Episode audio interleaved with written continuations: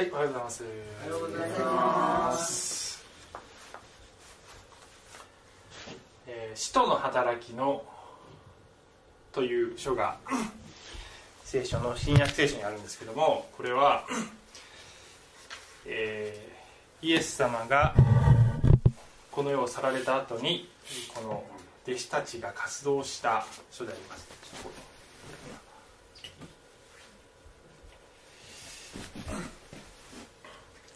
で、えーその話をですね最初から順々にこう追ってきているんですが、この過去1ヶ月間ぐらいは別の話にちょっと脱線してまして、えー久しぶりにこの話に戻ってきました。なので、えー以前までの話を皆さんすっかり忘れてると思いますけど、えーあ笑ってくださいね今のとこね。全然笑ってください。ね まあいいや。えっとえーちょっと復習をしながらもこの話をね、えーしていきたいと思います。えーっとこの木はね、えーオリーブの木です。月齢100年以上の、ね、オリーブの木ですね、はい。なぜこの教会がオリーブ教会というのかということも、えーきっと謎が解けるでしょう。この話の中でね。はい。はい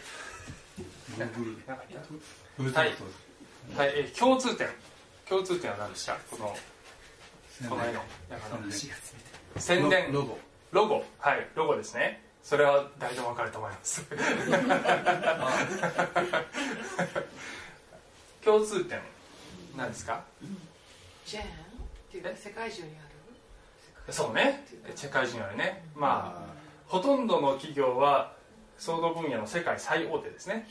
はい。えーコーヒーの、ね、最大手、えー検索の最大手おもちゃおもちゃジーンズ、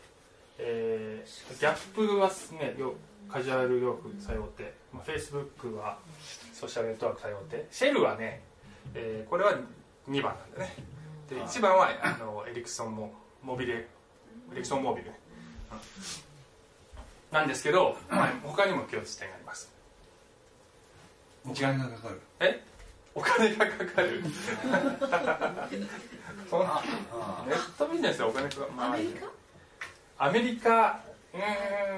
あどうなんだろう、えー、とそこちょっと考えてなかったけど。はい、まあ、ちょっと答え言いますと。大臣創業者。その通り。はい、ユダヤ人。ユダヤ人が創業者だったり CEO だったりする、まあ、ほとんど創業者じゃないかな。だよね。すごいね。そうですね。でえっとちなみにこの石油業界の1位のエリクソンもあのユダヤ人なんですけどちょっとロゴがあんまり皆さん知らないかなと思ったんで。マイクロソフトもそうね。あね。はい、はい、あのこれはですねごく一部です。ごく一部、えー世界中のこの、えー世界的企業をユダヤ人が引っ張っているという例がもう数限りなくねありますね。このごく一部です、えー金融業界からマスコミ業界からハリウッドの映画産業からハリウッドのほとんど、えーユダヤ人のね、えー手にありますね、えーファッション業界から、えーそれからその企業じゃなくても芸術家音楽家画家いろんなあフィールドで、えーユダヤ人がまあね、えーものすごいこの力を、ね、持ってますね。ノーベル賞の、えー、20%はユダヤ人過去100年間、えーユダヤ人の人口は世界の0.2%です、ねノーベル賞20%ユダヤ人。えーで数学のノーベル賞と言われるフィールズ賞に関して言えば25%がユダヤ人、はい。えーこう日本に住んでるとですねこうユダヤ人という方々周りいないのであまりあんまりこう関係ないことのような感じがするんだけども、えー世界的に見るといかにこのユダヤ人という人種この民族がえーこの世界をこうね世界に影響を与えたりまた大きな貢献をしているかということがね、えー、分かります。であの、えーまあ、人によってはね極端な人はユダヤ人が世界を牛耳ってるんじゃないかって論じたりねする人も。でユダヤ人陰謀説とかねそういうのもありますねでそれが極端なのかそれとも意外と的をついているのかさえも素人にはちょっとよくわからないぐらい。だけどまあ、いずれにしても、えーすごい力を持っているのがユダヤ人であるということは、まあ、間違いないです。で私たちはあまり気にしてないけどそういう世界の構造があるんですね。えでこのようにユダヤ人はですねさまざまな点で私たちに影響を与えそして貢献をしているわけですけども世界のこの歴史の中で、えーこういったねあのコーヒーどころではない。洋服どころではない、えー最大のこの人類の歴史におけるユダヤ人の貢献とは何か。それはこれであります。これであります。聖書であります、えー聖書という、ねえー遺産私たちに与えているユダヤ人がね残している霊的遺産物質的な面でもさることながら霊的な遺産というものはこれは世界に対するユダヤ人の最大のこの貢献でありそして影響力であります、えー聖書の記者は、まあ、旧約から新約に至るまで、まあ、40人以上いるっていうふうにね、えー言われてますね。ほとんどユダヤ人です。でなぜほとんどって言ったかというと、まあ、一人だけね、えールカによる福音書を書いたルカは違法人ではないかというのが通説になっているがえー首をかしげてる人がいるぐらいで あの学者によってはあのルカもやっぱりユダヤ人じゃないかって言ってる人もいますね、えーというのはルカが書いていることがこっちユダヤ人がしか書けないんじゃないかっていうふうにあって、まあ、彼にはそう思ってるみたいですけど。もしルカもユダヤ人だとすると全員ユダヤ人、まあ、いずれにしても、えーこのユダヤからあ出てきたこの書物これがユダヤあの聖書ですね、えー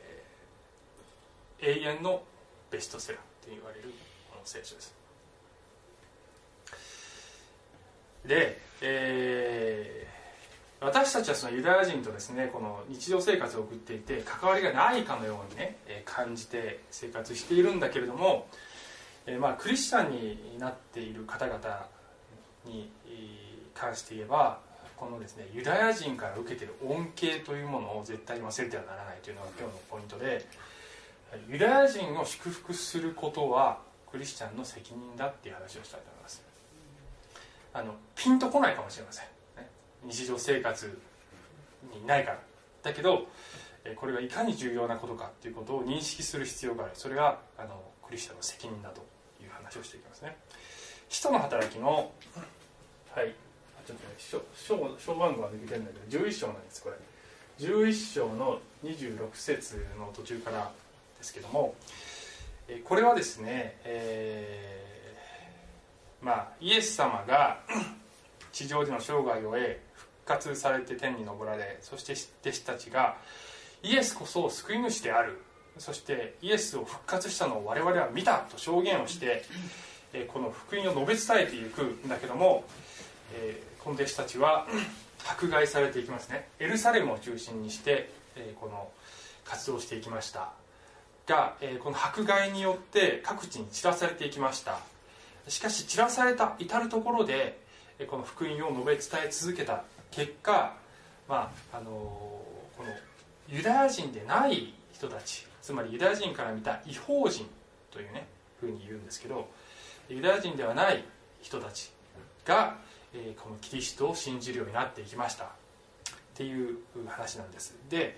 えーその違法人が中心になってできたこの教会というのがアンテオケ教会っていうねエルサレムを北上していったところにある、えーまあ、違法人の土地にある教会ですけどもアンテオケ教会っていうのがあるんです。でこのあるというかできるんですね。でこのアンテオケ教会がこれ以降この世界宣教の要となる教会になっていく大きな教会になっていくんですね。でユダヤ人もそこにいるんだけど、まあ、違法人が中心となってこう運用していくアンテオケ教会になります。で、えーちょっと読んでいきますと弟子たちはこの弟子たちっていうのはこれイエス様を信じた人たちですけど、弟子たちはアンテオケで初めてキリスト者と呼ばれるようになった。クリスチャンという名前がね最初はなかったんですね。これまでは、えこのイエス様を信じる人たちはあのこの道のものって呼ばれたんです。イエス様が「私は道である」って言われたんでそれにちなんであのこの道のものこの道のものユダヤ教の一派というふうにあの捉えられていた。ユダヤ教の、まあ、異端と思われてたねで、えーしかしこのアンテオ家でこのクリスチャンっていうね呼び名ができた。27節。その頃預言者たちがエルサレムからアンテオ家に下ってきた。その中の一人でアガボという人が立って世界中に大飢饉が起こると御霊によって予言したが果たしてそれがクラウデクラウデオの治世に起こった、えーでこれはですねあの、まあ、当時預言者という働きをしていた人たちがいて、まあ、大体巡回してるんですね。で精霊の力によって神様からのこの言葉を伝えるんだけども時にはそれが将来のことだったりするわけです。で、えーここでは このアガボという人が世界中っていうのは当時の世界中っていうのはローマ帝国のことを世界中って言うんだけど、えこれは具体的にはヨセフスという歴史家が記録しているんですけども紀元46年にローマ帝国を大飢饉が襲っています。それを彼はアガボって男かな？女かな？女だっけ？今ちょっとね分からなくなった突然。まあいいや。ちょっと調べてみてください。今あの彼というか彼女というか、まあ、ちょっと迷ってしまった。あれ？アガボって？まあそれは重要ではないので今度まで調べてください皆さん。で、えーあ私も調べます。でえーうん。えーそうするとね、え29節そこで弟子たちはそれぞれの力に応じてユダヤに住んでいる兄弟たちに、え救援のものを送ることに決めた。彼らはそれを実行してパウロバルナバとサウロの手によって長老たちに送った。っていう話なんですけど、えーエルサレムにこの信仰の中心があってユダヤ人の教会があるんですね。でそこにこの長老と呼ばれる、まあ要するにえイエス様を信じる人たちのリーダーたちがいるわけです。使徒たちがいるわけですね。でエルサレムという町は山の上にあってこれねあの自給自足できないところにある。食料の自給ほとんどできない。だから飢饉が起こると、えーまあね、そこに住んでる人たちはね真っ先に困る。なので、えー飢饉が起こった時にこのですね違法人の教会がユダヤ人の教会を支援するっていうねそういうちょっと逆転現象が、ね、起こったんですよね。で、えー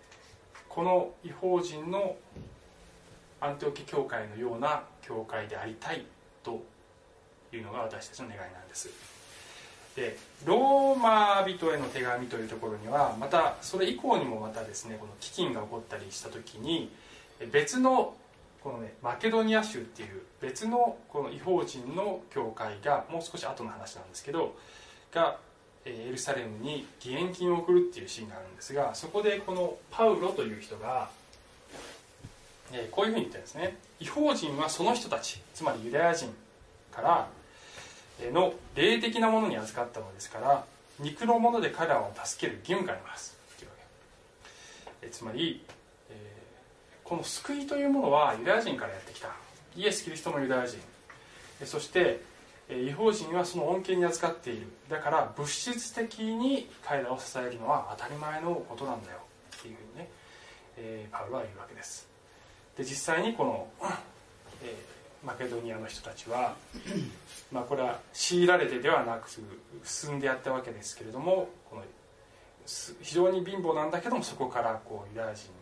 エルサレムの方に義援金を送るということをするんですね。でさて、えーですね。でこのユダヤ人とはそもそも何なのかっていうところを話さねばなりません。でこれはもうねものすごく壮大な歴史が、えー聖書に書いてあるのでとてもこの30分とかのね、えー範囲でそのスケールの大きさを語りきることはことはできないんですが、まあ、ざっくりとねこれをちょっと語っていきたいと思います。少しね字が多くなります。引用箇所が多くなりますが頑張ってついてきてください、えーまあ、事の起こりって言ったらいいのかな。紀元前2000年頃。はい、イエス様から遡ること2000年頃今から数えれば4000年前。アブラハムという人物がいました。でこれは以前私が、まあ、長い期間にわたってこの場所でアブラハム契約というね話をしたんですけども神がこのアブラハムという人物を選んで契約を結ばれたっていうねえー話であります。神様はこのアブラハムにこういうふうに言うんですねあなたはあなたの生まれ故郷すいません。これは旧約聖書の一番の一番最初の書である創世記というところに書いてあるんです あなたはあなたの生まれ故郷あなたの父の家を出て私が示す地に行きなさいそうすれば私はあなたを大いなる国民としあなたを祝福しあなたの名を大いなるものとしよう。あなたの名は祝福となる。あなたを祝福する者を私は祝福しあなたを呪う者を私は呪う。地上のすべての民族はあなたによって祝福される。っていうでこのアブラハムが、えーこの図をもう何度も見た方いらっしゃると思うんですけどこのアブラハムが、息子のイサクにこのアブラハム契約神とのアブラハムとの契約というものが継承されていくんですね。イサクにそしてその息子のヤコブに継承されそしてヤコブから12人の子供が出てこれがイスラエル民族の、12部族になるんです。でこれを、まあ、一般にね、えーイスラエル民族そしてユダヤ人っていうふうに言うんですね。で先ほど書いてあったこの「アブラハムよあなたの子孫が全世界に祝福をもたらすんだよ」というこの予言は、えー究極的にはイエス・キリストという救い主がこのユダヤ人から出てそして全世界の人々がこのイエス・キリストを信じて救われるようになるということを、えー予言的に語っているわけであります。これがねあの神様が神がこの4000年前にすでにアブラハムに語っていたことであります。それが実現したということです。ちなみにねあのイスラエル民族の一つの部族は、えーレビキってね言うんですけどあレレビ族って言うんですけど、えーリーバイスのレレレビだよね。レビ。レビレビのレビ族のっていうことだよ。ね。だからリーバイスの人生されてる人は私レビレビ族っていうのはねあのユダヤ人の中で一つの部族で特にその祭司職に携わっていた人たちです。だからリーバイスされてる人は私は神の祭司ですって書いてるようなもんですだからクリスチャンはみんなリーバイスされたらいいのかなと思いますけど。ですよ。えーですね。ででででちょっとま前に戻りますけどあのこのアブラハム契約の話を私何回にもわたってしていった時にあまり強調しなかった点があるんですけどアブラハこの契約の条項の中にこういうねあなたを祝福する者を私は祝福しあなたを呪う者を私は呪うっていう言葉があるんです。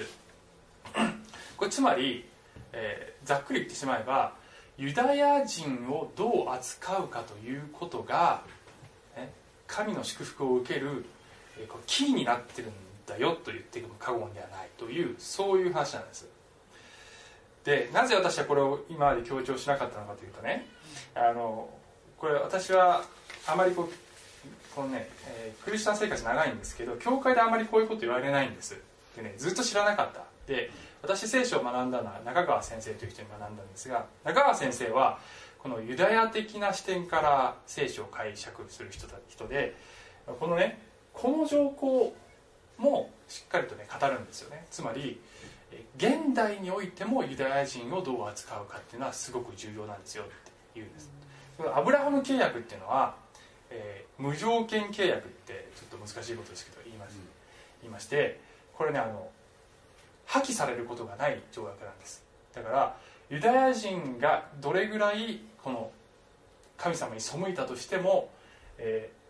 ずっと続いていくこの神との契約なんですよっていうふうに言われる。それを無条件契約って。あるいは変無契約。片方だけが一方的に恵みを与える変無契約っていうふうに神学的には言うんですね。で、えーちょっと難しい話になってますけど要するに今も有効っていうことなんです。でそういうですね、えーことを、まあ、中川先生から聞いた時に私ちょっとうさんくさいなこうそれ本当かなっていうねちょっと若干話し合いだったりしたんですが極めて論理的かつ学問的神学的にそれがきちんと説明さされうることで、えーそしてかつこの歴史の中でも実際にそういう、ね、現象というのかながあの実際見られるっていうことをそういう例が多々あるんですよね。で中川先生もねこういうことを言うんですがたまたまこの間別の聖書のメッセンジャーがね、えーインターネットでメッセージしてるのを聞きまして高原剛一郎さんさんっていう人がいるんです。この人ラジオとかインターネットでメッセージを配信してる人で、えーまあ、すごく面白いねメッセージをするんです。でこの人もね同じこと言ってたんですね。で何て言ったかというとこれ完全に受け売りなんですけど彼が1時間ぐらいにわたって語ったことを1分ぐらいでちょっとまとめて言うとこの人はねすごすごくあの世界史とか、えー歴史とかね世界情勢に詳しい人なんですね。でユダヤ人という視点で世界史を見るとはっきりとなぜ世界史がこうなったかっていうのが分かるっていう話をするんですね。で過去500年に関して、えークローズアップして見てみるとこれ世界の覇権を握っている覇権国っていうのが常にあるわけです。で、えあのその時代その時代で常にそのリーダーシップを取ってる国最も影響力を持ってる国っていうのがいてだけど栄枯盛衰があって栄えては滅ぶ、まあ、あの衰退していくっていうことをね、まあ、国はこう通るわけですけどその時代その時代で変わっていくんですよねで1500年代からこれ順番に言っていくとポルトガルそしてスペインそしてオランダそして英国そしてアメリカっていうふうにね変わっていくんです。でこの順番そしてその年代がその,、ね、あの離散した迫害されているユダヤ人たちを受け入れた国が常に覇権国になってるって、ね、いうふうにね言った。であのその時代その時代でねユダヤ人常にこうヨーロッパで迫害されている。で逃げ込むところが必要。でそのユダヤ人を取り入れて活用したりあの寛容な政策を取った。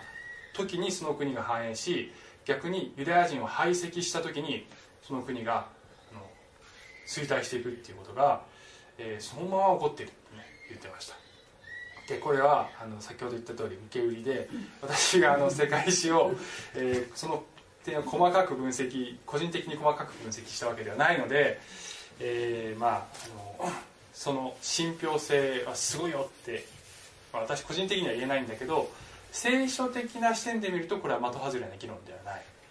ですね、えー例えばさっきの企業、ね、見ても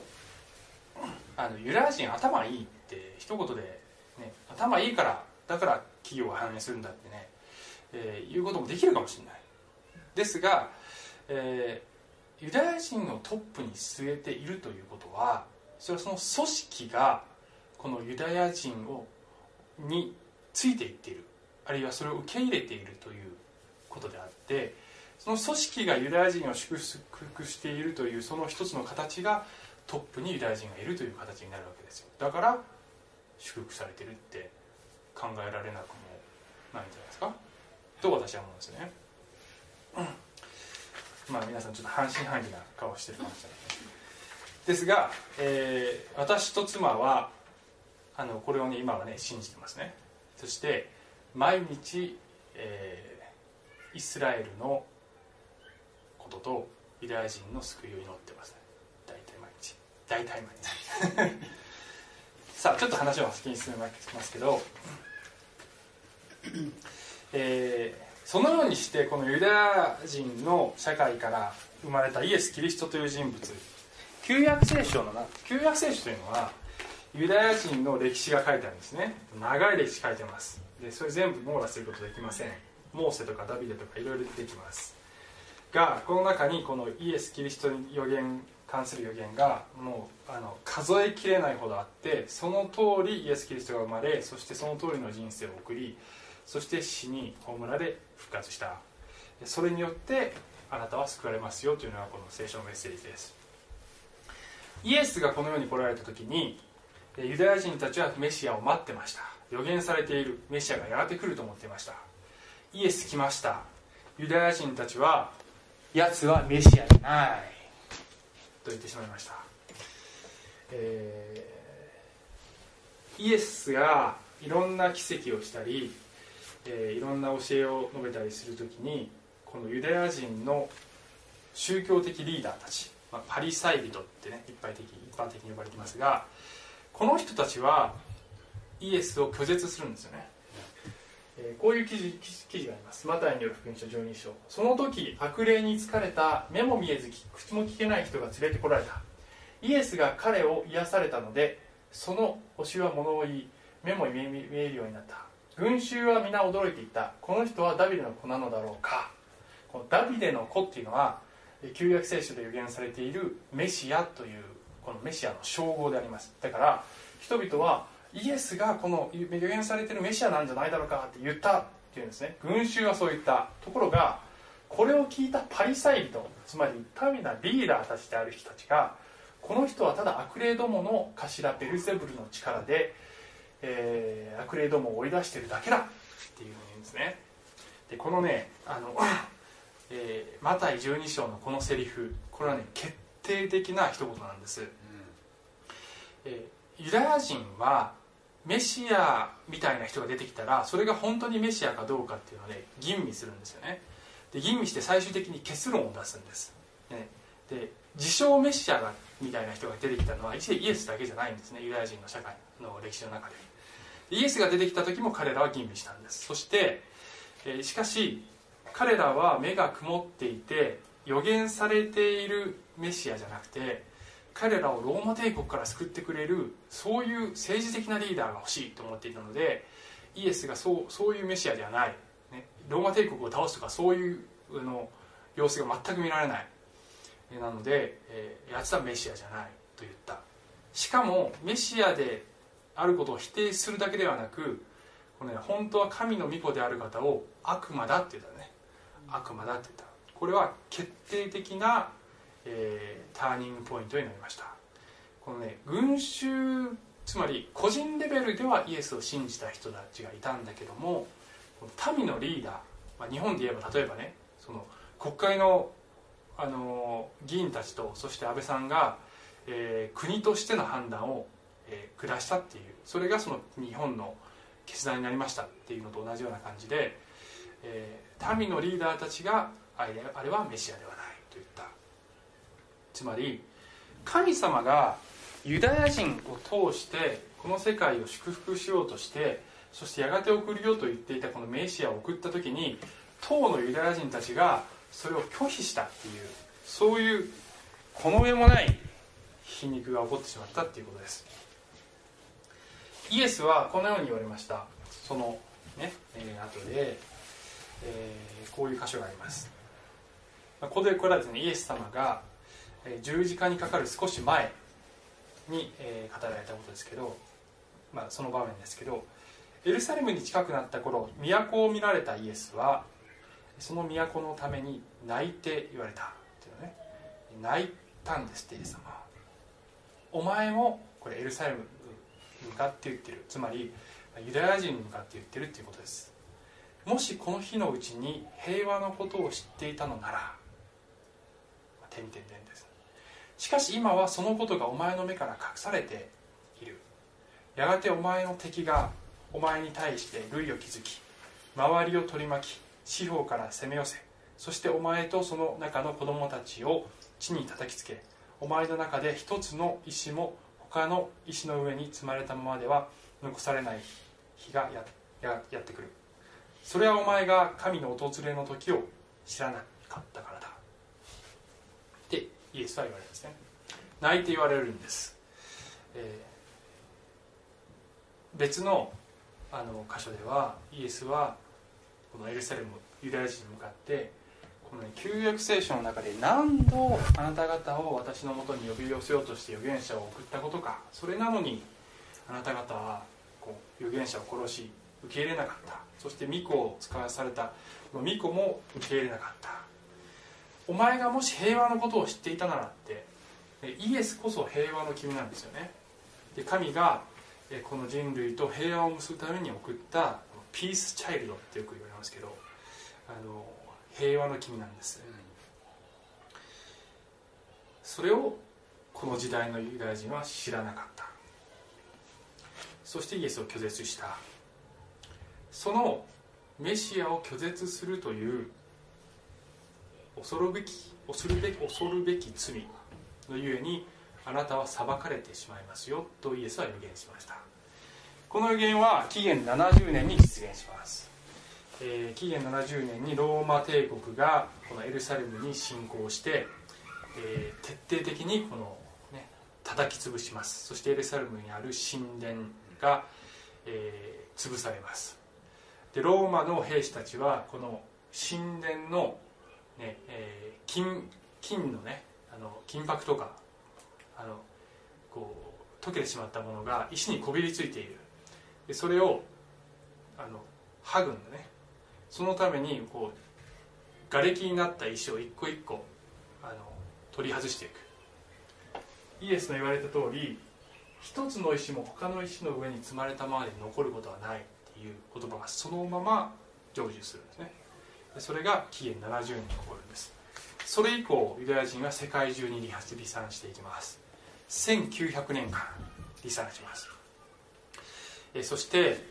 えーその1900年の歴史の中で、まあ、迫害を受けるんだけども誰が、えーこのユダヤ人を今度迫害するかまあいろんな人が迫害しますが悲しいことにキリスト教徒が迫害するね、えーキリスト教のその中心はもはやユダヤ人ではなくなるんですね。特にそれが顕著になるのがえ西暦4、えーえーえっとね4世紀。4世紀にこのローマ帝国がキリスト教を国教にした時、まあキリスト教の勝利だっていう感じの時ですよ。しかしそれが本当に良かったかどうかは分からない。なぜかというと、えー名目だけのクリスチャンがね増えていくんですその時から。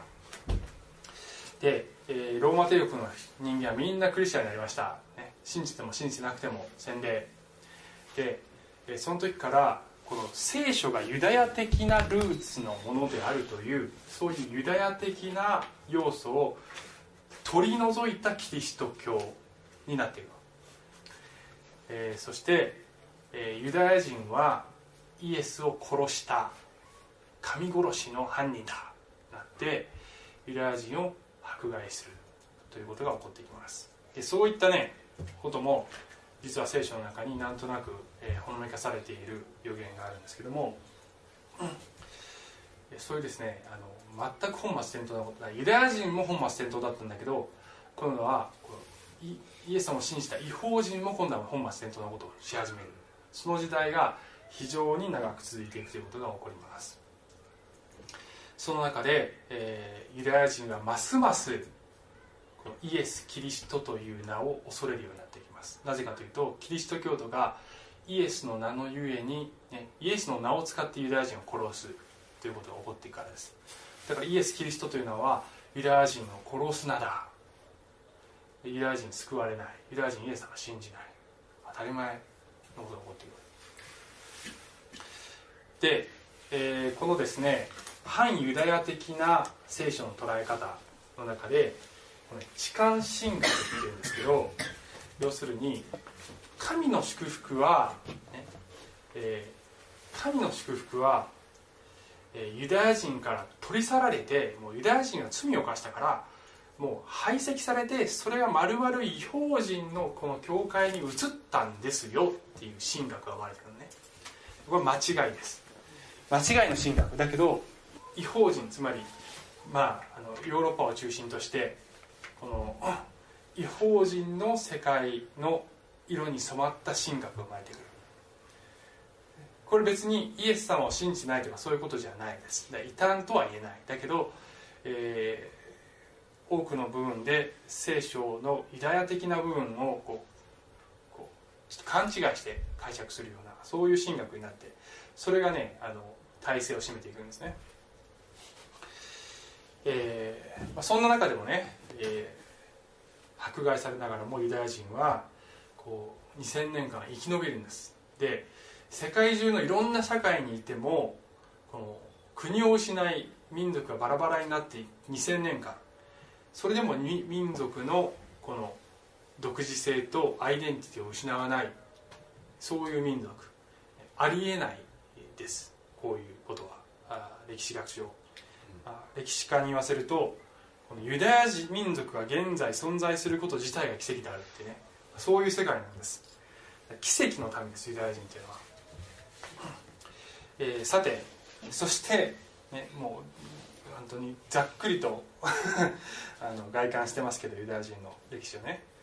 えーしかしながら神様が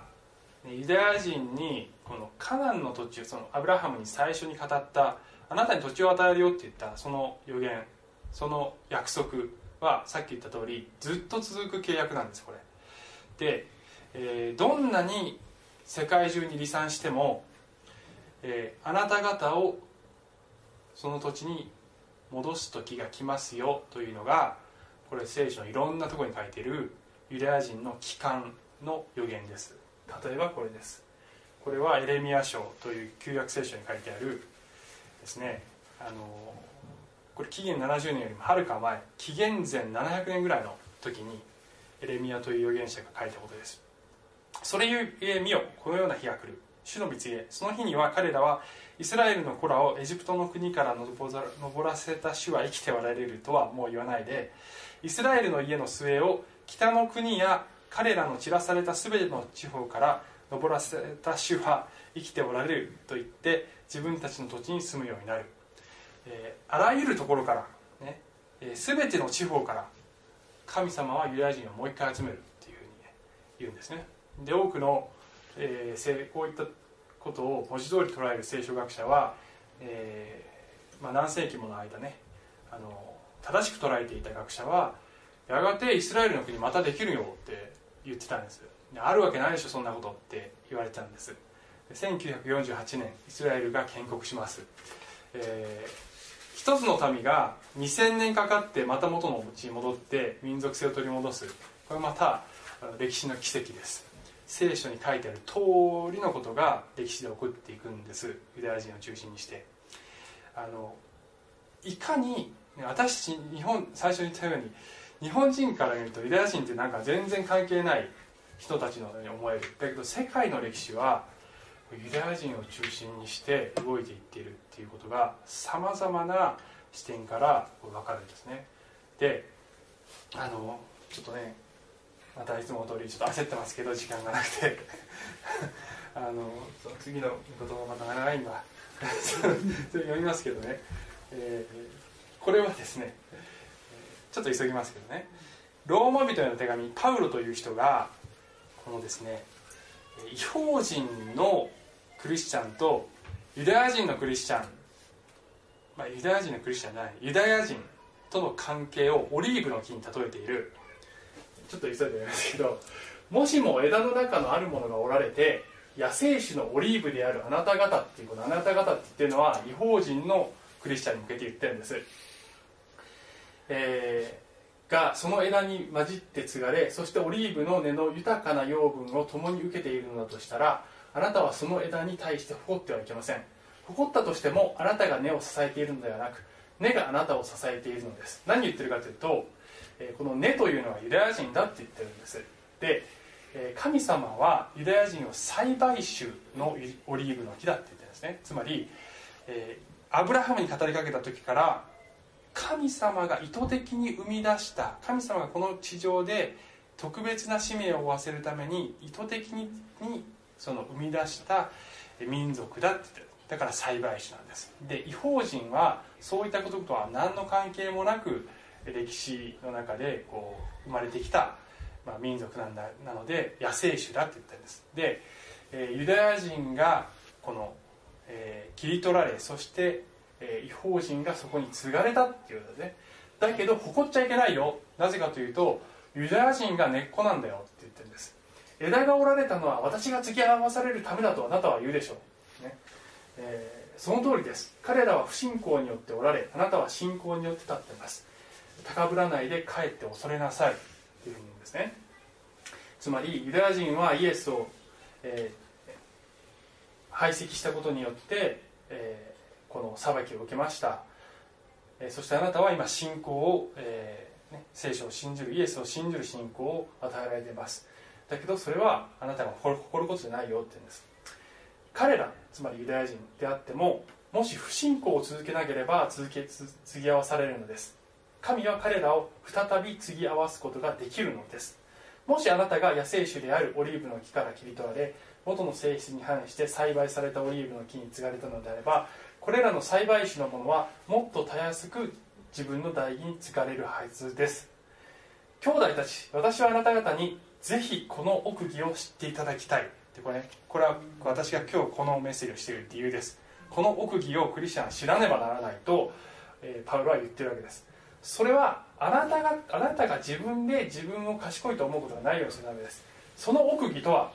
イスラエル人の一部がかたくなになったのは違法人の完成のなる時までであったりこうしてイスラエルは皆救われるということです、えーユダヤ人、クリスチャンになっている人、まあ、さっき言った歴史的な背景からものすごく少ないですが今の時代ユダヤ人でクリスチャンになる人がどんどん増えてるっていう言われてます。で聖書の予言によるとユダヤ人もまたイエスが実はこの予言されている救い主だということを民族的に認めてそして、え救われる時が来ますというのが聖書の予言です。それは、まあ、あのいわゆる世の終わりが近くなった時にそれが起こりますよっていうのが聖書の予言であります。聖書の予言は過去2000年4000年の間もっとか。えーことごとくその通りになっている。だから私たちはやがてユダヤ人もイエスを信じるようになるというふうにまあ信じているわけです、え、痴漢神学は誤りです。つまり、えー神様はユダヤ人を見捨てて捨てたのではありません。アブラハム契約は今も有効であってユダヤ人が今も神の選びの民であるということは変わりがないんです。そして、えーそれを表す一つの形が今この世においてユダヤ人がいかに力を持っているかということにも表れているというふうに言えると思います。でねえっとまああの私劇の 劇の脚本書いたりするんです。で H 君が、まあ、こういういろんな役をやってくれるんですけども、えー配役を誰にするかっていうことを私が決めるんです。多くの人が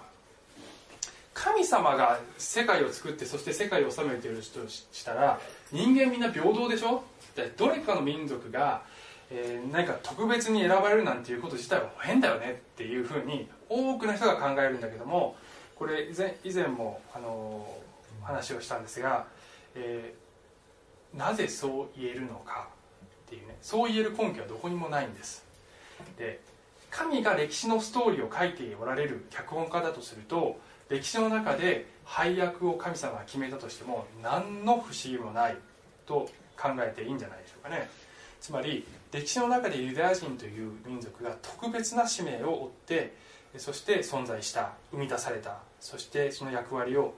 やったけどもだけど失敗もした。しかしそのことによって全世界に救いが行き渡るように神はされた。しかし神はそのユダヤ人をお見捨てにはなっていない。彼らもまた救われる。これが聖書のこの全体のストーリーなんです。ですから、えこのようにですね世界の歴史を通して、えー神がいかに働いておられるかということを見事に言い当てそしてそこにある神の計画を掲示している本というこの聖書という本は恐るべき本であります。こんな本はどこにもありません。はいさてあの最後にねあの結論を持っていきますがじゃあ日本にいてユダヤ人のお友達もいない私たちに何ができるか。はい。一つはユダヤ人のために祝福と救いを祈るということです。私一つもやってます。ユダユダヤ人への宣教のために捧げ物をするということをやってを、えーがあります、えーユダヤ人がイエス様を信じることができるようにそういう働きをしている宣教団体というのがあります、えーでこの2つは、はい、僕この教会がやっていることです。私たちの教会の、えー皆さんからいただいている教会のこの献金の、えー全収入の5%はユダヤ人伝道をしている宣教団体に献金されています。毎年です。毎月かな、うん。ですから皆さんがこの教会に関わり、えーそして、えー献金をしておられるということはこれはユダヤ人を祝福しているということになるということをぜひ知っていただきたいと思います。また礼拝が終わった時にいつもねあのイスラエルのために祈るんです。ユダヤ人のために祈るんです。で私よく忘れるんですけど H 君が大体あイスラエルのために祈ろうってね言ってくれるのはそのためです、えーはい。であのイスラエルが政治的にどうであるとか、ね、あのそういうことをねあの一旦脇に置いとくんです。で、えーまあ、政治的にもねメディアは結構まあいいやそれは。結構バイアスがかかったりしてるんですけどそういうことは置いとくんです、ね、そういうことじゃなくて私たちの霊的資産がユダヤ人から来そして神がユダヤ人を今も愛しておられそして彼らが選びの民であるということに私たちクリスチャンは気づいていかなければ過去長い間犯してきたこの痴漢神学というようなそして反ユダヤ主義的な思想というものを引きずっていくことになってしまうという意味でこれは極めて私たち一人一人にとって重要なことなのであります。最後。はい。えーああ主よ。偉大さと力と栄光と勝利と尊厳とはあなたのものです。天にあるもの地にあるものはあな全てあなたのものだからです。ああ主よ。王国もあなたのものです。あなたは全てのものの上に頭として高く上げられます。世界の主権者歴史の主権者は神である方であります、えー私たちはその神様を礼拝します。お願いします。愛する天のお父様えこの、え世界の歴史どのような視点で見るかは学者によって違うかもしれませんが聖書を通して世界を見るときにえ全てのことがえ辻褄が合いそしてこのユダヤ人という視点で見た時にもそれはこの神がこの世界でなどんな計画を持っておられるかということが、えーその壮大なスケールが見えてくるわけであります。そして私たちはこのあなたの計画によって与えられているこのイエス・キリストによる救いというものを信じました。そのことをありがとうございます。どうぞイスラエルに祝福がありますように。また一人でも多くのユダヤ人が一日も早くこのイエスこそメシアであるということに気づきますように。私たちがまたそれを祈っていくことができますように、えー助けてください。イエス様のお名前によってお祈りします。アーメン